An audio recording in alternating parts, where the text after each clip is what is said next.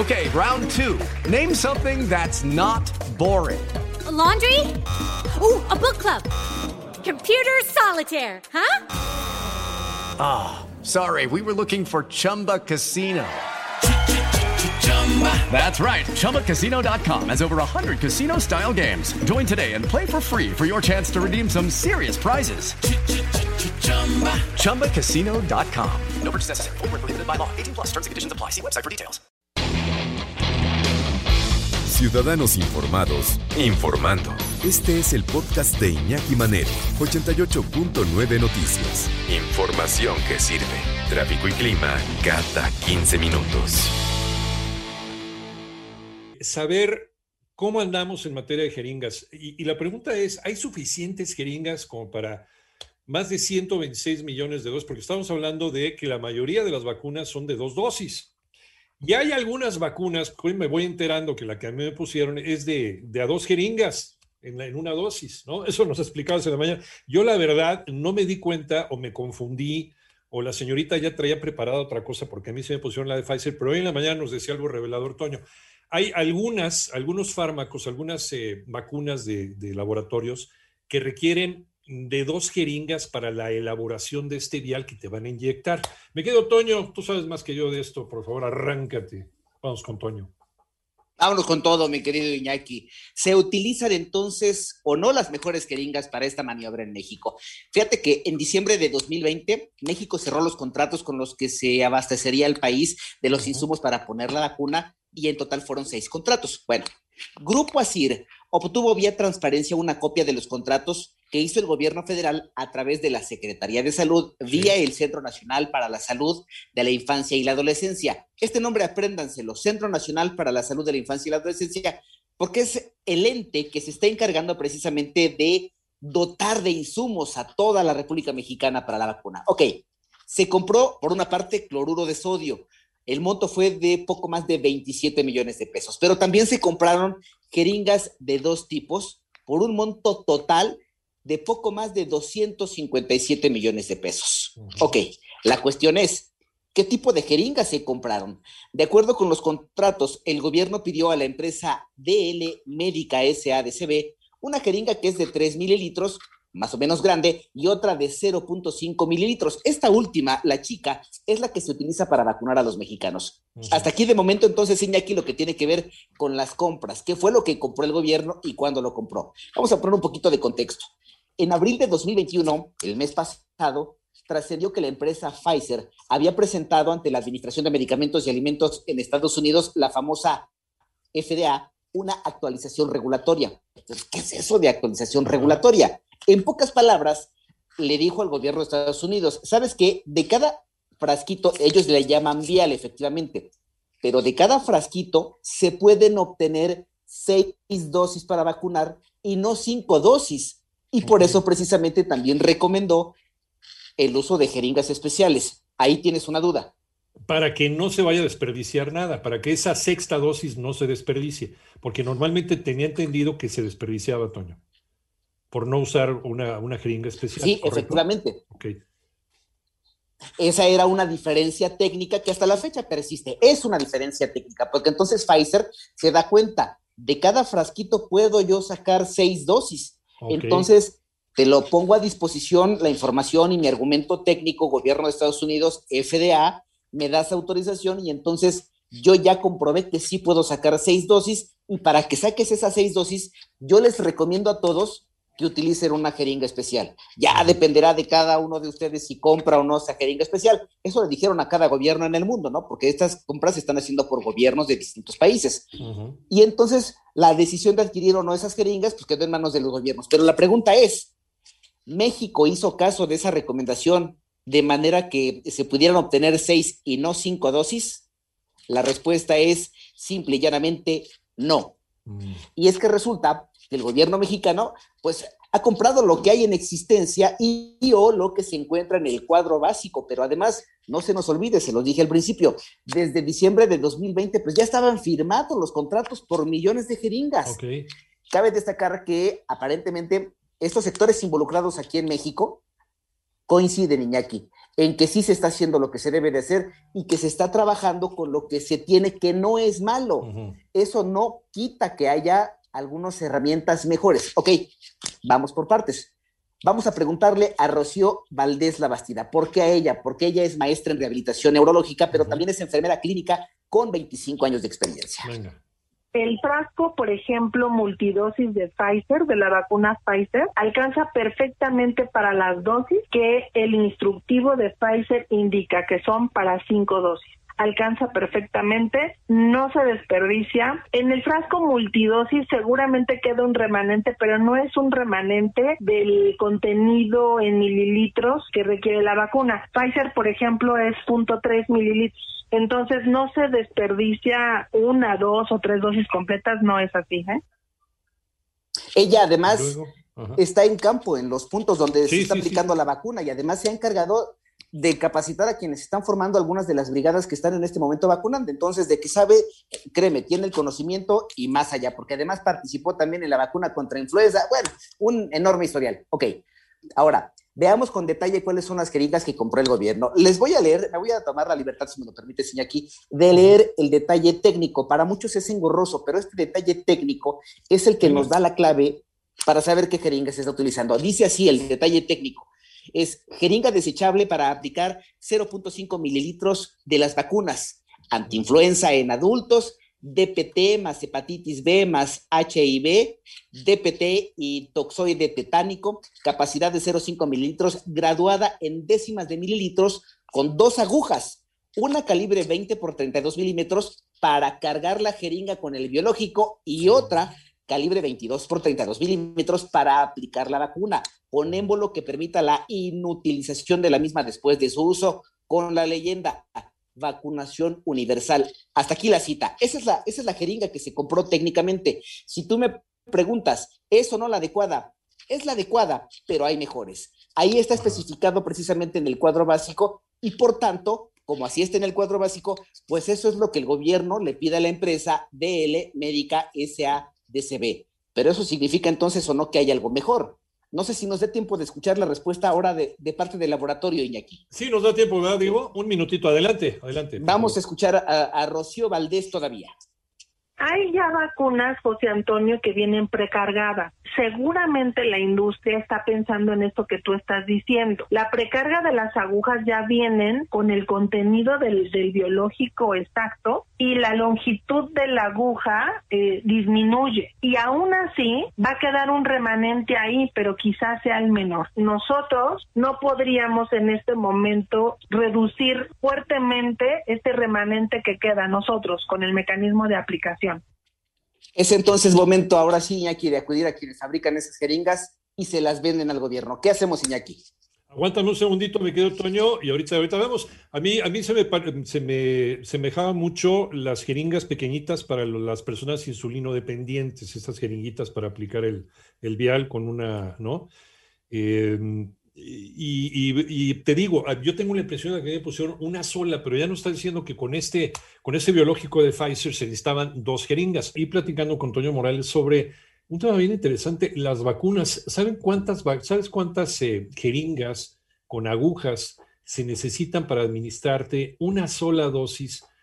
No de todas las vacunas, sino de ciertas, porque hay farmacéuticas que a lo mejor tienen un sistema distinto, también por las mismas exigencias del, del químico. Y estaba viendo eh, rápidamente para tener el dato, cuántas vacunas se han administrado en México hasta el día de ayer. 26.66 eh, millones de dosis, hasta las cifras del 23 de mayo del 2021 en México. 26.66 millones de dosis. Y algunas de estas dosis pues, requieren eh, más, más jeringas, mi querido Toño. Lo hemos contigo con este tema. Sí, porque hay algunas, eh, algunos laboratorios necesitan dos dosis para aplicar su vacuna, otros solo uno, por ejemplo, Cancino, pues es una dosis, ¿no? Y entonces ahí van variando los números. Pero bueno, nos quedamos entonces en la parte en donde tendríamos que ir a tocarle la puerta a la empresa, a los laboratorios, quienes se dedican a la manufactura precisamente de estas jeringas, porque también el laboratorio, hay que decirlo, el que entrega las jeringas a la Secretaría de Salud, coincide en decir que se está trabajando con lo que hay, así lo subrayo, ¿eh? con lo que hay. Ella es Adriana Benítez Puebla, quien es, gerente de Relaciones Públicas de la empresa DL Médica SADCB, con quien el gobierno firmó esos contratos. Tenemos el producto más adecuado, tenemos un producto óptimo, el producto está en base a las necesidades y lineamientos que establece Sencilla. Podríamos trabajar en base a una plataforma de tener dos vertientes, la capacitación en la técnica de inyección y también en el uso de los dispositivos. Es decir, es muy importante que se capaciten las personas que están en el proceso de vacunación en este momento para que se aproveche de la mejor manera el biológico, pero también hay que saber utilizar cada uno de los dispositivos. Y es que entonces, ese es el punto, se vacuna con lo mejor que pudiera haber o con lo que hay. De acuerdo con Adriana, en el mundo, ¿eh? En el mundo, no existe una jeringa que garantice que se administre el 100% del biológico es la mejor que existe en el mercado para vacunar COVID? No, ya ahorita en el mercado tenemos otra jeringa que se está entregando, que no está en cuadro básico, evidentemente porque el trámite en cuadro básico es un poco más tardado, hay que preparar todo lo que es la documentación, sustento de la incorporación a cuadro básico. Ahora, conclusión, sí. perdón, perdón, Toño, por interrumpirte. Lo que nos dice es que se está vacunando con lo que hay. No quiere decir que lo que hay sea malo. Exactamente. O sea, es eficiente, pues. A lo mejor no es la mejor tecnología la que estamos utilizando en México, pero, pero no corres ningún riesgo ¿no? por parte de la jeringa o de la aguja. Simplemente es una tecnología superior la que existe, pero nosotros estamos utilizando, digamos, el, el nivel de abajo, pues.